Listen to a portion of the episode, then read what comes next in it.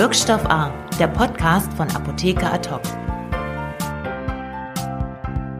Ja, herzlich willkommen zu einer neuen Folge von Wirkstoff A. Mein Name ist Alexander Müller und ich sitze heute hier mit dem geschätzten Kollegen Tobias Lau. Hallo Tobi. Hallo Alex und einen schönen guten Tag an alle Hörer.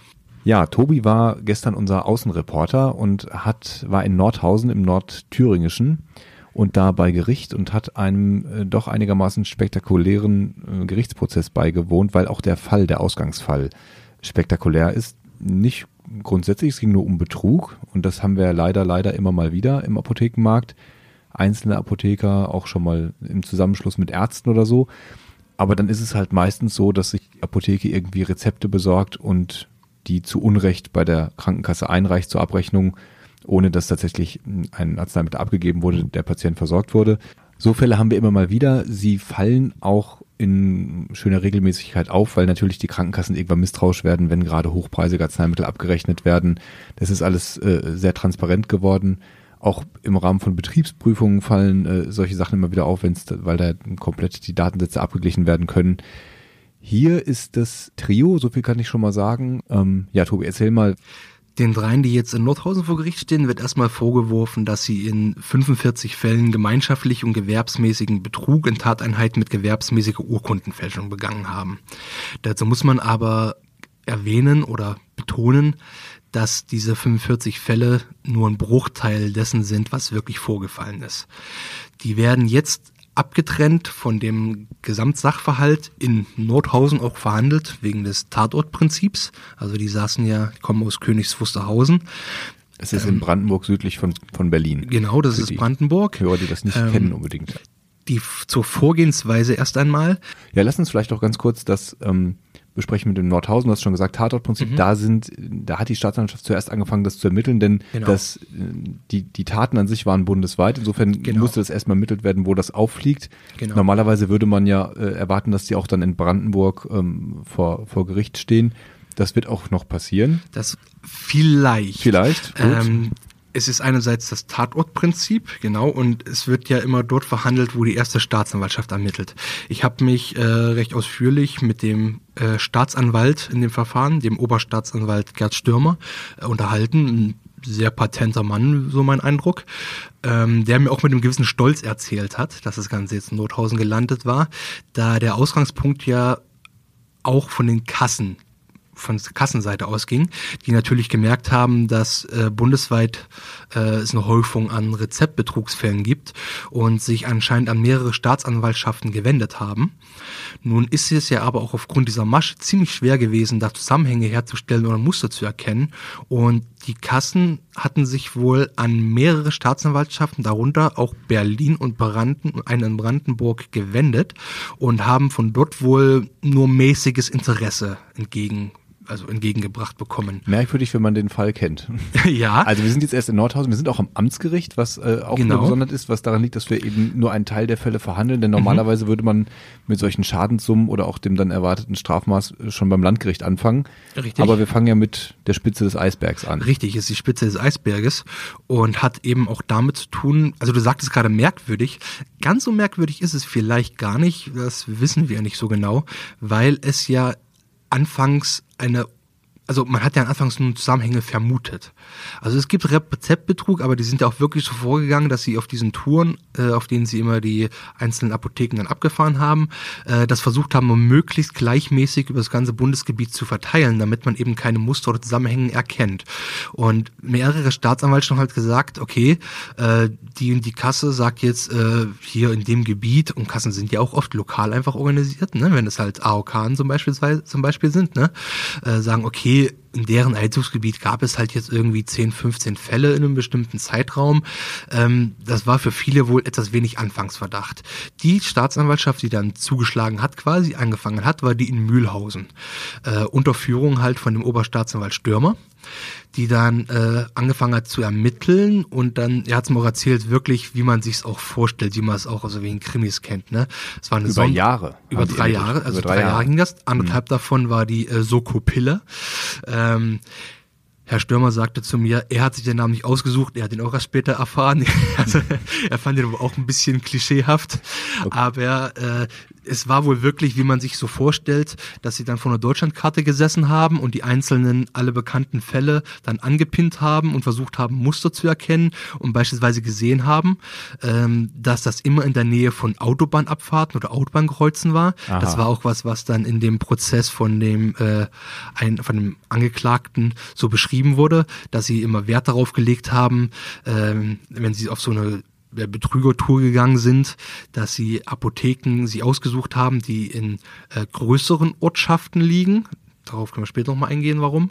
Ähm, die in der Nähe von Autobahnen sind, damit sie schnell wieder wegkommen und damit da halt dieses, äh, ja, anscheinend damit sie schneller wegkommen. Wohl der Okay, also da ist ein Muster in den Ermittlungen schon aufgetaucht. Genau. Und vielleicht ist es jetzt auch mal, um den Leser hier nicht, den Hörer, ich bin schon so schreibgewöhnt, dass ich mich an die Leser richte, nein, an, an die lieben Hörer, ähm, nicht länger auf die Folter zu spannen, ähm, wie, wie der Betrug tatsächlich vonstatten gegangen ist. Du hast jetzt schon ges Mhm. gesprochen, die sind bundesweit unterwegs gewesen, denn die haben ihre Rezepte in anderen Apotheken eingelöst.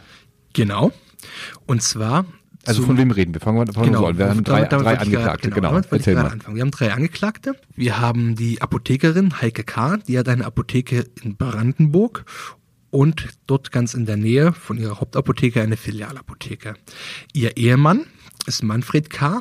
Er ist selbst kein Pharmazeut, aber er hat als ja, geschäftlicher Leiter, so könnte man sagen, äh, in, der Apo in den Apotheken mitgearbeitet, war für die Buchführung zuständig, hat das Marketing und allerlei halt betriebliche Und im Auftreten schon auch so heimlicher Chef da, sagt man so. Genau, das sagte die äh, dritte Angeklagte, äh, nämlich die eine PTA, die Jennifer R., äh, sagte das, ähm, dass er auch vom Personal immer auch als der Chef wahrgenommen wurde. Also typisch Klischeebild Apothekerin, Gatte, Richtig. der da sich um den um das Wirtschaftliche kümmert in der Apotheke. Ganz Haben wir genau. als Konstellation durchaus häufiger. Genau, ist keine seltene Und Konstellation. Nicht selten und auch nicht immer ideal ganz- für die Betriebe. Genau, und immer nicht ums Ideal. und Aber nicht, wohl- nicht in dem Sinne wie hier. genau. Ähm, auf jeden Fall hatten die beiden äh, diese besagte Filiale eröffnet, ganz in der Nähe ihrer Hauptapotheke. Und die hatte wohl einen recht guten Start, aber es ging dann rapide bergab. Sie sagte zu, auch zu meiner leichten Verwirrung, sagt die Apothekerin, das hing damit zusammen, dass gegenüber äh, eine Filiale einer Billig-Apothekenkette eröffnet hat. Ja, Sie also wird sicherlich- sie wird-. Richtig, sie wird Okay. sicherlich wissen, dass es keine Ketten gibt, aber äh, wahrscheinlich ist es einfach eine sprachliche Ungenauigkeit. Ähm, auf jeden Fall hatte diese Konkurrenz wohl ziemlich das Geschäft vermiest, nämlich derart, dass sie das an einem Standpunkt nicht mehr halten konnte, an einem Standort und dann nach zwei oder drei Jahren äh, mit der Apotheke umgezogen ist.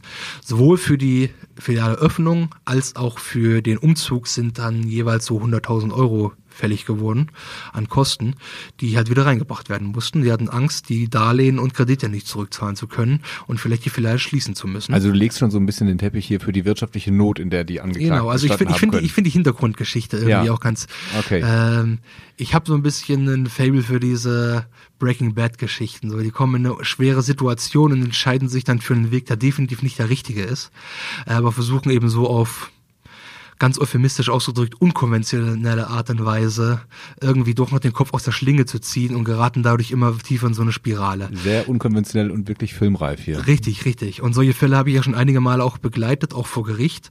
Ähm, und es sind so bestimmte Muster, die man wieder erkennt. Und es sind auch bestimmte Typen. Richtig, richtig. Dazu aber erstmal später, denn Ja. was haben sie denn gemacht? Der Mann kam offensichtlich auf die Idee oder anscheinend auf die Idee, ja, eben auf etwas anderem Wege, äh, den Umsatz ein bisschen zu erhöhen oder den Gewinn, den Reingewinn ein bisschen zu erhöhen, nämlich durch eine Rezeptbetrugsmasche. Dazu hat er sich wohl kartonweise ähm, Re Blankorezepte organisiert aus einer Druckerei, wo genau und wie genau er das gemacht hat, äh, das wurde noch nicht thematisiert und das konnte mir auch äh, niemand so richtig sagen bei, bei, dort bei Gericht. Das wäre eine Frage, die mich auch noch interessieren würde. Hat sich dann, auch hier herrscht noch eine gewisse Unsicherheit und Unklarheit, zumindest öffentlich, ähm, Patientendaten besorgt. Man weiß, dass er aber erst 2017 sich Patientendaten aus einer Datenbank besorgt hat von einer Physiotherapiepraxis in Niedersachsen. Vor Gericht hat er das nur ganz kurz in einem Satz abgefrühstückt, indem er gesagt hat, er hat sich im Internet von Datenhändlern Patientendaten besorgt. Und das hat das Gericht nicht weiter interessiert, die haben das so hingenommen. Das wurde so hingenommen. Ich vermute mal, dass, jo, Vielleicht wird das in den kommenden Verhandlungstagen nochmal genauer thematisiert werden. Aber Es wir haben also echte Patientendaten. Wir haben Zum gefälschte Teil, Rezepte. zum Teil. Es gab aber zu Beginn der Masche auch äh, anscheinend frei erfundene Patientendaten. Wie gesagt, da- das ist in vielen Bereichen im Detail der Vorgehensweise herrscht da noch Unklarheit auf viele Art und Weise, also in vielen Bereichen. Unter anderem auch, das hat mir der Staatsanwaltschaft am Rand des Prozesses gesagt, ähm, weil viele der Daten, die er benutzt hat, ähm, noch auf sichergestellten Rechnern sind, aber in sogenannten Containern. Ähm, das sind quasi so sicher gesicherte Dateien mit Passwortschutz. Und diese Passwörter hat er noch nicht herausgegeben. Also äh, es könnte sein, dass da noch einige Überraschungen lauern auf den Rechnern, die sichergestellt wurden. Denn er hat auch, dahingehend ist er auch recht professionell vorgegangen, die Daten gesichert auf dem Rechner, so dass nicht mal die Ermittler daran kommen. Und er hat die Passwörter noch nicht, ra- genau, er hat die Passwörter, so sagt es mir der Staatsanwalt. Es gibt da noch Dateien, solche als sogenannte Container, auf den Festplatten, die sichergestellt wurden, an die auch die Ermittler nicht rankommen, weil sie die Passwörter von ihm brauchen. Und die hat er noch nicht rausgegeben. Dazu muss man sagen, er war ja bis jetzt, er und auch die Frau, waren ja bis jetzt noch nicht, äh, äh, also haben bis bis zum gestrigen Termin vor Gericht, die Prozesseröffnung, haben die komplett geschwiegen. Also die haben gestern vor Gericht voll ausgepackt. Äh, in der Einlassung waren sie geständig, haben die ganze Masche auch äh, erzählt, aber sehr viel mehr Details haben sie noch nicht rausgegeben, außer dem, was sie gestern erzählt haben, weil sie bisher geschwiegen haben. Ja, jetzt muss man dazu sagen, dass zum einen die Beweislast aufgrund der langen Ermittlungen auch mit, mit Observierung äh, erdrückend war und zum Richtig. anderen die dritte Angeklagte, die, die PTA Jennifer, Genau. auch hin und geständig war, schon Genau. vorher schon in Untersuchungshaft. Richtig. Also die hatte schon ausgepackt gegen ihre Chefs. Genau, und die ist auch schon wieder auf freiem Fuß. Aber kommen wir erstmal kurz zurück zu der Masche an sich. Ja. Äh, wir waren jetzt nämlich bei der Patientendaten, hatten wir aufgehört. Also die waren wohl zu einem großen Teil wirklich echt. Dazu hat der äh, Beklagte Manfred K. Äh, Rezepte gebastelt mit diesen Patientendaten, wo sie dabei eben auch an deren wirklicher Medikation orientiert. Also beispielsweise, wo ein Patienten genommen, wo er anscheinend aus diesen Patientendatenbanken entnehmen konnte, dass er schon Humira verschrieben bekommen hat äh, und dann eben auf diese Rezept jene Medikamente geschrieben. Also das waren dann nicht die Physiotherapie-Daten, sondern das waren irgendwelche anderen Patientendatensätze, die Richtig, er aber auch irgendwo herbekommen haben mussten, wenn Richtig, er weiß, dass die Patienten richtig. solche Arzneimittel verschrieben kriegen. Genau, also wie gesagt, das Einzige, was ich vor Gericht gestern dazu gehört habe, war dieser eine Satz von ihm, die hat er im Internet von Datenhändlern gekauft. Okay, jetzt hat er das zusammengeführt, diese, diese Daten einerseits und, und diese wie auch immer hergestellten Rezepte. So ein rosa Rezept ist ja nun nicht äh, einfach zu Hause auf dem Drucker auszudrucken. Zumindest Richtig. äh, sind, ist es sehr schwierig, das wirklich gut zu fälschen, sind ja schon Dokumente. Und Es war eine ähm, Druckerei, so viel. es war eine Druckerei, das war, wissen wir. genau. Und dann hast du aber das schöne Wort äh, äh, Fälscherwerkstatt äh, benutzt Ja. in deinem Artikel. Und da musste ich natürlich direkt an, an Kujau denken und So ein bisschen stelle ich mir das auch vor. Mit Druck? tatsächlich, Ja, erzähl. tatsächlich hatte er ein Arbeitszimmer angemietet in der Wohnung der mit angeklagten PTA und dort hatte er das technische Equipment, äh, so hat sie es genannt. Ich vermute mal, technisches Equipment klingt jetzt viel krasser, als es wahrscheinlich war. Ne? Es wird ein Computer gewesen sein und halt so ein bisschen das Handwerkszeug, das man benötigt, um Stempel zu fälschen. Denn er hat ja die ganzen Arztstempel und Unterschriften auch alle äh, gefälscht. Und dort hat er sich halt hingesetzt und hat halt die Rezepte zusammengebaut. Patientendaten, Arzneimittel, Arztstempel, Unterschrift. ja. Und dann ist er auf Tour gegangen mit der PTA. Dann haben sie ungefähr einmal im Monat für einen Zeitraum von mindestens vier, aber mutmaßlich eher sieben Jahren sind sie im Schnitt einmal im Monat auf Rezeptbetrüger-Tour gegangen. Das heißt, Das hat sie auch so genannt äh, gestern im Verfahren, ich war die PDA. sie haben immer den Begriff, der viel mehrfach oder regelmäßig kann man sogar sagen, äh, viel Begriff auf Tour gehen. Ja. Da waren wir auf Tour, da sind wir auf Tour gegangen, auf der Tour ist das passiert, auf der Tour ist das passiert. Also Das Fälscherwerkstatt eingerichtet in ihrer Wohnung, In ihrer die auch Wohnung. nicht ihre eigen, nicht ihr Hauptwohnsitz war, das war auch noch Teil. Genau, also sie hat de facto dort gewohnt, aber war an einer anderen Adresse gemeldet. Ja. Das war so eine konspirative Vorsichtsmaßnahme wohl. Verdunklungsstrategie. Und dann Verdunklungsstrategie, hat man genau. diese Touren gemacht. Also das ist dann, äh, wo man also einen glasklaren Fall von gewerbsmäßigem Betrug hat, weil es einfach von vorne bis hinten eigentlich schon fast eine, eine zweite Ja. Existenz. Äh, Richtig, das war Geschaffen. durchgeplant, das war auch ein fester Posten quasi äh, im Dienstplan so ungefähr. Darum ging es auch nochmal, ne, dass sie das äh, auch wohl wusste, es ist wieder eine andere Frage, wer in der Apotheke wie viel wusste Ma von der anderen. gleich noch. Aber es Genau. steht im Dienstplan Donnerstag Ähm, bis äh, also Montag steht, auf genau, Tour. es stand nicht da, dass sie auf Tour war, aber es war halt so äh, drin, stand halt im Chef Dienstplan. extern. Genau so ungefähr, aber auch halt sie als PTA. Also stand im Dienstplan, sie arbeitet an dem Tag oder an den Tagen, ist aber nicht in der Apotheke. Wir kommen nachher nochmal auf die Apotheke zurück, weil das an, dass der Rest des Teams ja äh, möglicherweise auch etwas mitbekommen bekommen haben Richtig, könnte, richtig. müsste, haben soll. Richtig. Kommen wir später zu. Da kommen wir später dazu. Jetzt sind wir Auf jeden nochmal Fall- unterwegs auf Tour. Genau, sind wir wieder auf Tour. Die Touren gingen so immer zwei bis drei Tage. Und die drei sind ja auch, äh, weil du gerade diesen Begriff vor gewerbsmäßig mäßig benutzt hat, sehr arbeitsteilig vorgegangen. Die Frau, die Apothekerin, war für die Abrechnungsfragen zuständig, dazu kommen wir auch später noch. Der Mann hat sich eben um die Rezepte gekümmert und die PTA war quasi für die operativen Vorgänge, also für die Touren zuständig. Dazu, und das war auch alles sehr sehr clandestin abgelaufen, unter, unter konspirativen Umständen, kann man sagen. Ähm, die PTA hatte die Vorgehensweise bei den Touren folgendermaßen erklärt. Circa zwei bis drei Tage vor einer Tour kam Manfred K. zu ihr und gab ihr einen Umschlag, in dem sieben bis zehn Rezepte waren, die er hergestellt hatte. Dazu hat er ihr eine grobe Himmelsrichtung oder eine grobe Region gesagt, in die die Tour äh, dieses Mal gehen soll, beispielsweise Süddeutschland, Raum Stuttgart oder sowas, und damit an sie übergeben. Dann hatte sie den Auftrag, Apotheken herauszusuchen, in denen man die einlösen kann, die Rezepte, Hotels zu buchen in der Gegend, äh, in denen dann sie und äh, Manfred K. genächtigt haben. Da gab es auch be- bestimmte Vorgaben, also die Hotels wurden immer unter falschem Namen gebucht. Sollte immer in der Nähe einer Autobahn sein, dass man schnell wieder wegkam, falls was schief geht und so weiter und so fort. Dann sind die beiden Aber das ist schon, äh, also entschuldige, aber damit man schnell wieder wegkommt, ist es jetzt nicht so, dass man in einer Apotheke ein gefälschtes Rezept einlöst und dabei erwischt wird, dass man dann von der Polizei gejagt wird in, in aller Regel, oder?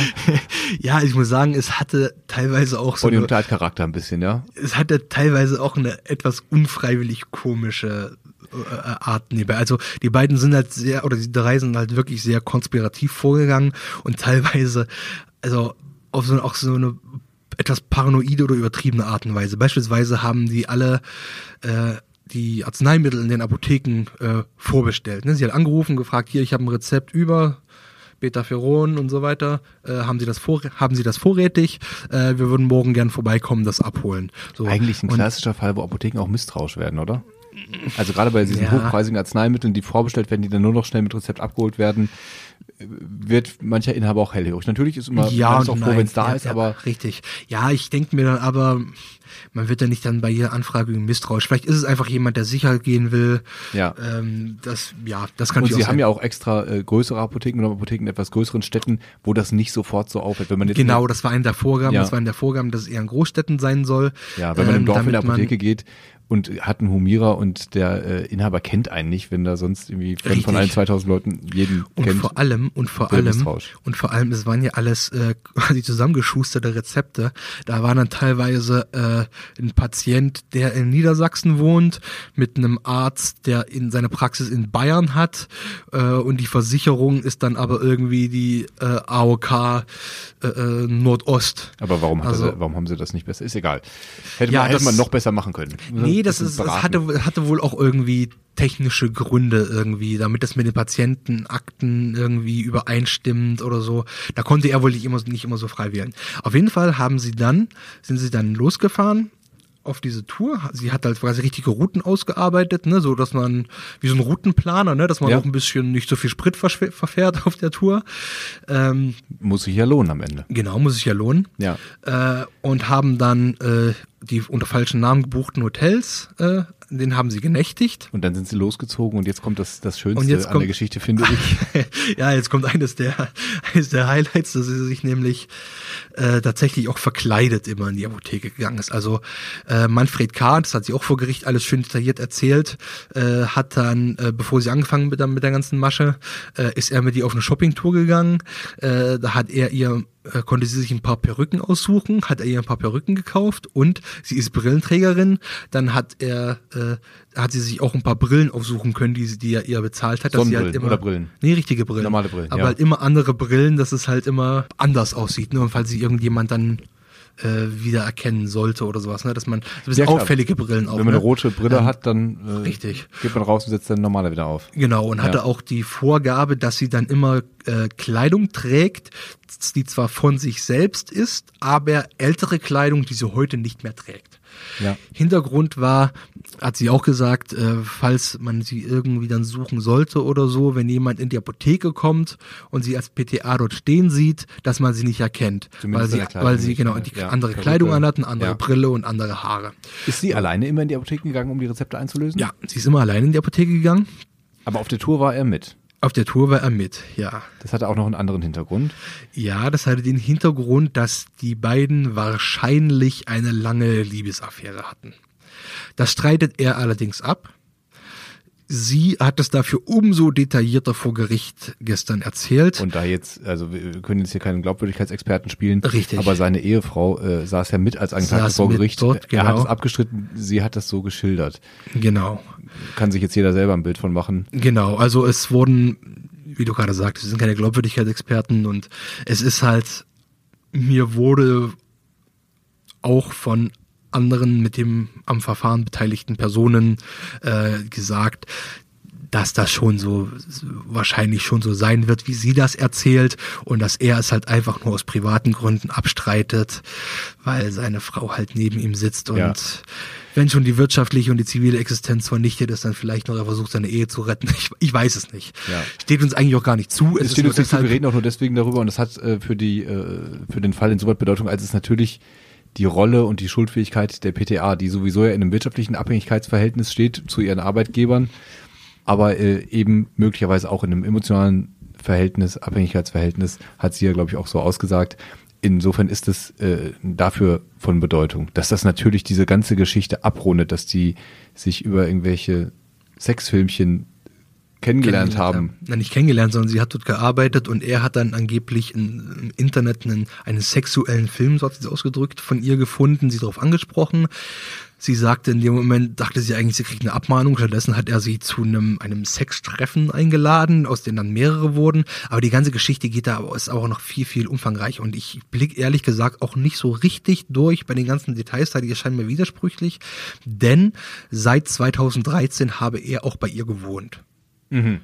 Also in Also dieser, in dieser Wohnung, in dieser Wohnung, Affäre oder genau, in dieser Wohnung, in der auch diese kleine Fälscherwerkstatt war, ähm, hat er auch seit 2013 äh, bei ihr mit gewohnt. Sie hätten eine normale Liebesbeziehung geführt, sagt sie. Die Ehe der beiden sei wohl nur noch so mehr oder weniger formell aufrechterhalten worden.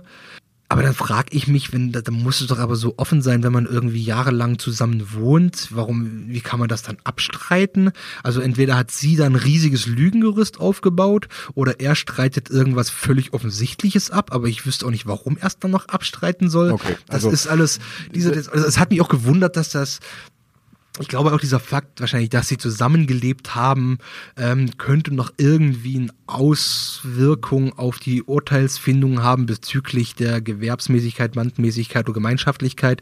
Denn mich hat es sehr verwundert, dass der äh, auch Staatsanwalt Stürmer gestern da sehr intensiv nachgefragt hat. Es ging wirklich lange um dieses Beziehungsthema und war da jetzt was oder nicht. Und dann wurden diese ganzen sexuellen Dreiecksbeziehungen da aufgedröselt. Das fand ich, das hat mich ein bisschen verwirrt, muss ich zugeben. Und ich weiß noch nicht so genau, worauf der Staatsanwalt damit hinaus will.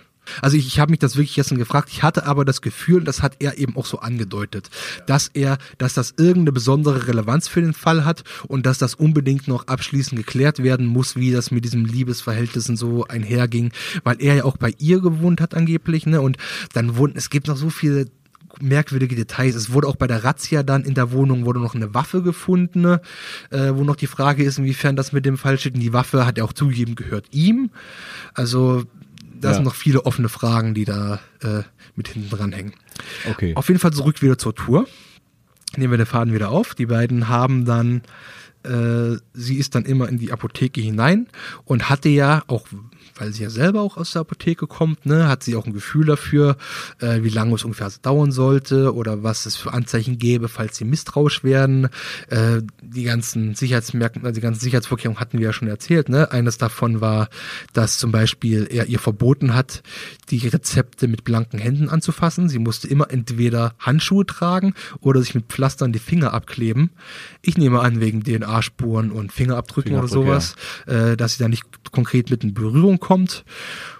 Gab es, ich sage das extra so ganz vorsichtig, Fälle, in denen das schiefgegangen ist, wo sie Einen türmen einzigen. musste? Einen einzigen. Einen einzigen Fall gab es von denen, wir, wir gehen ja davon aus, dass es zwischen 195 und über 220 Fällen sind insgesamt. Aber man geht davon aus, dass es mindestens 100, äh, mindestens 220 Fälle waren und ein einziges Mal hat es nicht geklappt. Und dann sind die, konnten die endlich mal mit quietschenden Reifen wegfahren auf die Autobahn, zurück aus dem Fenster werfen und Ja, türmen. so ungefähr. Nee, sie ist dann, äh, sie ist dann, nee, es, also, es war nicht mal so dramatisch. Sie sagte, sie ist dann da rein und hat das Rezept abgegeben und es war eine, es gibt ja diese drei Fälschungsmerkmale, ne? Eines davon ist eine Nummer und da war irgendwie, irgendwas mit einer Nummer hat nicht gestimmt. Das war dann so ein Fall, da, ich habe es, das kennst du ja bestimmt auch vor Gericht, wie es oft ist, wenn dann irgendein Beweisstück begutachtet wird oder so, dann stehen alle auf und gehen vor an den Richterpult und stecken die Köpfe zusammen gucken über den Zettel. Ja. Und so sind sie halt In vorge- Augenscheinnahme. Genau, die in Augenscheinnahme. Ja. Und so sind sie dann halt alle vorgegangen vor den Richterpult, haben alle die Köpfe zusammengesteckt und auf dieses Rezept geguckt und sie Mhm. hat der Richterin da aus 10 Zentimetern Entfernung irgendwie erklärt, so und so. Deswegen weiß ich nicht die Details, woran es aufgeflogen ist, beziehungsweise ist es ja nicht mal richtig aufgeflogen, sondern sie ist einfach hin, hat das Rezept hingegeben, der oder die Apotheker haben sich das halt angeguckt und dann meinte beim Hintergehen, ist ja schon aufgefallen, es dauert ein bisschen, dann kam er wieder und meinte irgendwie, da ist aber irgendwas hier mit dem Rezept, hier mit der Nummer, das stimmt da aber nicht. Und da hat sie gesagt, äh, na, ich würde jetzt mal den Arzt anrufen, äh, dass wir das mal klären mit dem Rezept, dass es alles stimmt. Und da hat sie dann einfach so abgewiegelt, so, nee, nee, das, äh, das ist nicht mein Rezept äh, und ich würde es ehrlich gesagt aus Datenschutzgründen äh, ungern machen, weil ich das nur für einen Bekannten abhole. Mhm. Ja, dann hat sie das Rezept genommen und ist wieder raus. In die So. nächste Apotheke auf der Tour. Nee, die Tour haben sie dann abgebrochen. Okay. Äh, also sie meinte, der hat, er hat dann wohl noch im Hotelzimmer quasi Korrekturen vorgenommen in diesem Punkt und dann haben sie die Tour einfach abgebrochen. ja. So, aber das war das einzige Mal, dass was nicht funktioniert Okay. hat. Um, um den Betrug dann noch perfekt zu machen, äh, müssen wir noch zu Ende erzählen, dass die Arzneimittel, die sie sich auf diesem Weg beschafft haben, dann in der Apotheke der dritten Angeklagten, der Apothekerin, abgegeben wurden und eben nicht Richtig. Richtig, das war, und das war ja eigentlich auch der, also genau, das war da ja lag der Gewinn dann drin. Richtig, das war ja eigentlich der, der Kern der Masche, dass sie eben an oft hochpreisige Arzneimittel kamen, ohne dafür zu bezahlen. Dann lass uns jetzt die, die Tour, glaube ich, können wir einen Punkt hintermachen. Ein schönes Detail wollte ich noch kurz sagen, Ja, wegen der konspirativen Umstände. Was ich mir darum sehr schön fand, war eben auch diese Vorgabe, dass sie alle, sowohl die Vorbestellungen in den Apotheken als auch die Buchungen in den Hotels, alle mit wechselnden Handys, die er ja mal gekauft hat, billige alte Nokia-Handys, immer eine neue SIM-Karte, äh, damit es nicht zurückverfolgt werden kann, äh, mit diesen Telefonen die Gespräche geführt hat und auch die Vorgabe hatte, immer entweder im tiefsten Wald zu stehen oder mitten auf einem belebten Platz. Also immer irgendwo, wo sie entweder ganz allein ist oder unter tausenden Menschen. Die Finger abkleben Richtig, richtig. und im Wald telefonieren, um das Hotel zu buchen. Also Genau das ist so. auch schon ja fast ein Lifestyle dann. Richtig. Das hat so ein bisschen so, so eine Mischung aus Bonnie und Clyde und John Le Carré. Okay. So ungefähr. Genau. Habe ich, mir so, hab ich mir das auch mal vorgestellt. Aber gut, wir sind jetzt mit den äh, auf diese Weise beschafften Arzneimitteln in der Apotheke wieder. Da hört auch die Beteiligung der PTA auf, denn die haben ja bewusst dann eine klare Arbeitsteilung gemacht, Richtig. auch wieder in dem Versuch, irgendwie sich, sich weniger angreifbar zu machen, so nach dem Motto, ich wusste davon nichts, ich wusste das, davon mhm, nichts. Das weiß ich nicht. Ähm, das ist so eine Schlussfolgerung, die mir in den Sinn kam, weil das ja in der professionellen Geheimdienstarbeit, in der Spionage äh, eines der wichtigsten eine, eine der wichtigsten Grundregeln ist, ne? dass jeder immer nur so viel weiß, äh, wie er wirklich wissen muss. Aber jeder Und- wo, wo, wusste ja nun um dieses Gesamtkonzept, die konnte sich ja nun denken, dass wenn diese teuren Arzneimittel besorgt werden, Genau. äh, ich vermute mal, dass die abgegeben werden. Genau. Also das ist so eine Interpretation, äh, die will ich jetzt aber nicht irgendwie Okay. festlegen. Ich vermute auch, das liegt vielleicht einfach daran, sie war, also die Apothekerin war die Apothekerin, die wusste, wie das funktioniert mit der Abrechnung. Der Mann war kein, ist kein Apotheker, der wusste vielleicht auch einfach nicht genau, wie das funktioniert und dachte sich, naja, da schaue ich mal lieber nicht so rein, sie wird schon wissen, wie sie es tut. Ja, so ein Wettlauf gegen die Zeit auch, gegen die, gegen die Haltbarkeit des Arzneimittels. Ja, ja, auf jeden Fall. Ja. Äh, die sagten vor Gericht, ein Drittel der Ware wäre angeblich ohnehin weggeworfen worden. Meine Güte, du hast einen Kollateralschaden auch. Ja, Ja. absolut. Also, Also sie sagten, ein Drittel hätten sie gar nicht abgeben können, Ja. weil das halt, weil sich die Gelegenheit nicht geboten Ja, hat. aber das hätte man ja möglicherweise auch mit, mit den Kunden, die man hat, weiß, die kommen regelmäßig wieder, wenn sie das vielleicht schon so ein bisschen darauf abgestimmt haben, was sie sich Richtig. besorgen. Äh, auf jeden Fall, das haben sie sogar. Sie haben die, äh, die Statistikliste, ne, die Warenabverkaufsliste. Ja. Äh, die hatte sie immer hinten und die Apothekerin hat quasi so eine Art ja, Bestellung für die Touren aufgegeben. Sie hat geguckt immer anhand der Warenabverkaufsliste, Ja.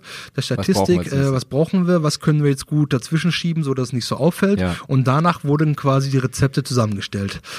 Dann schilder doch bitte nochmal, wie das dann in der Apotheke abgelaufen ist, wenn jetzt ein Kunde kam und Heureka, er brachte jetzt endlich sein Humira-Rezept und man konnte das aus dem Lager holen. Das war ja nicht, so viel kann ich schon sagen, normal in der Schublade einsortiert.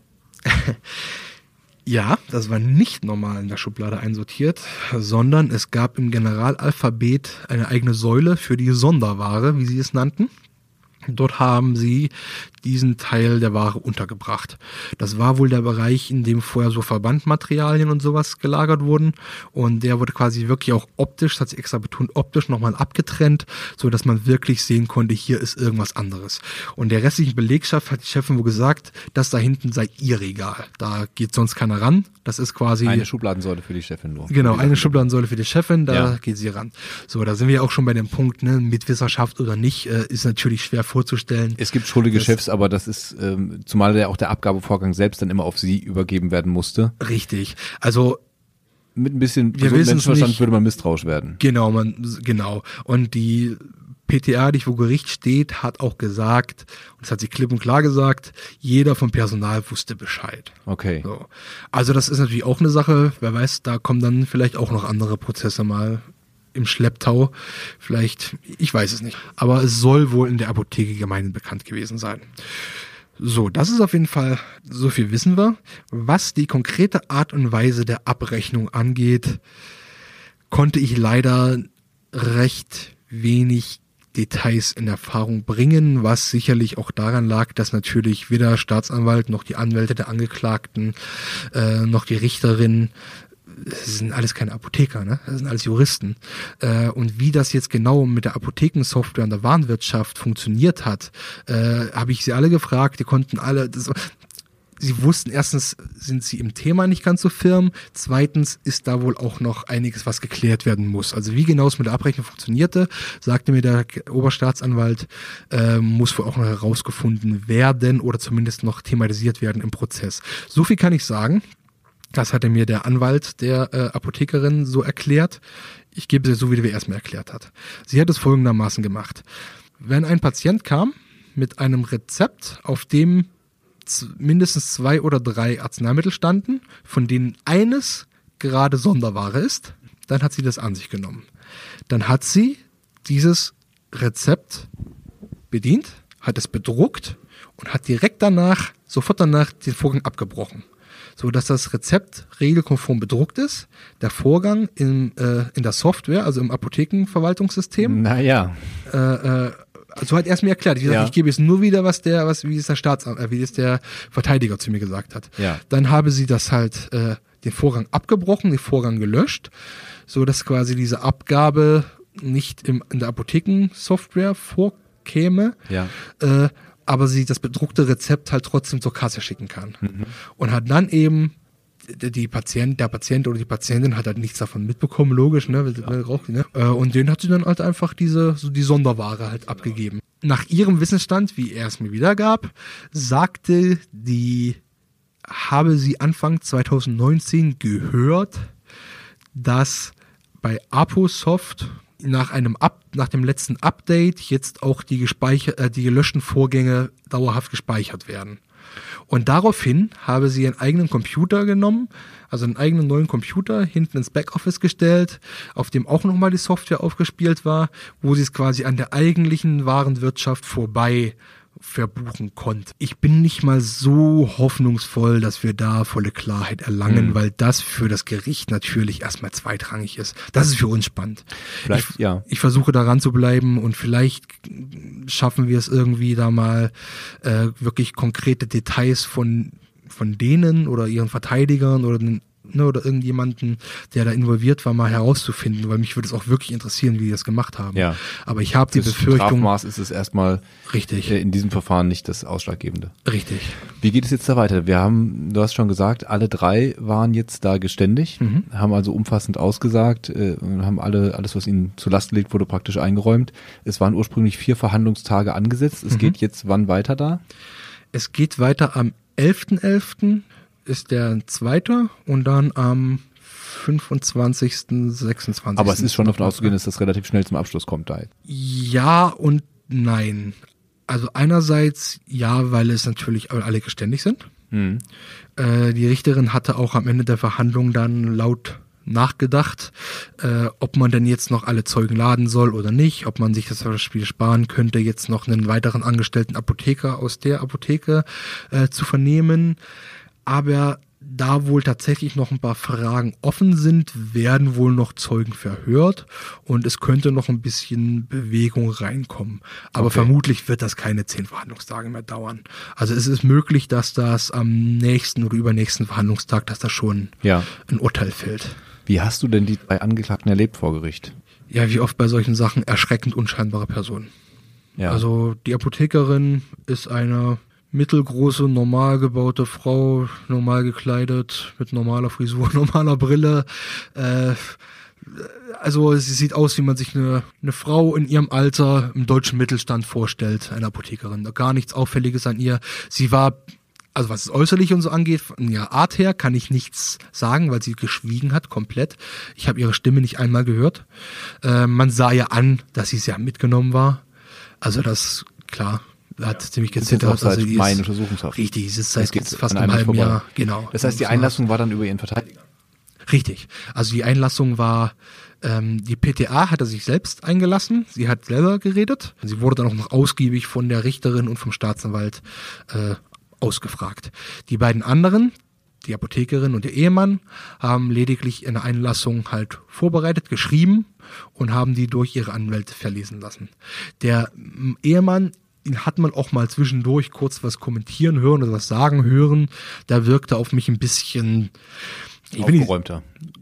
Oder? aufgeräumter, ich, abgebrühter klingt so negativ. Ich will es jetzt nicht mal irgendwie als äh, äh, so wertend sagen, aber so ein bisschen geordneter. Ne? Also er wirkte nicht so mitgenommen, schon mitgenommen auch, aber er, ja, er hat Sachen so mal zwischendurch mal kommentiert. Ich habe ihn mal reden sehen und Ja. er ist halt auch alle ruhig, das sollte man dazu sagen.